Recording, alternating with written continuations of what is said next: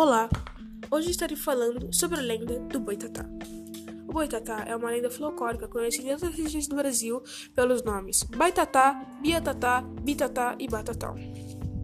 Na língua indígena Tupi-Guarani, que significa cobra de fogo, esse personagem folclórico é representado por uma grande serpente de fogo que protege os animais e as matas.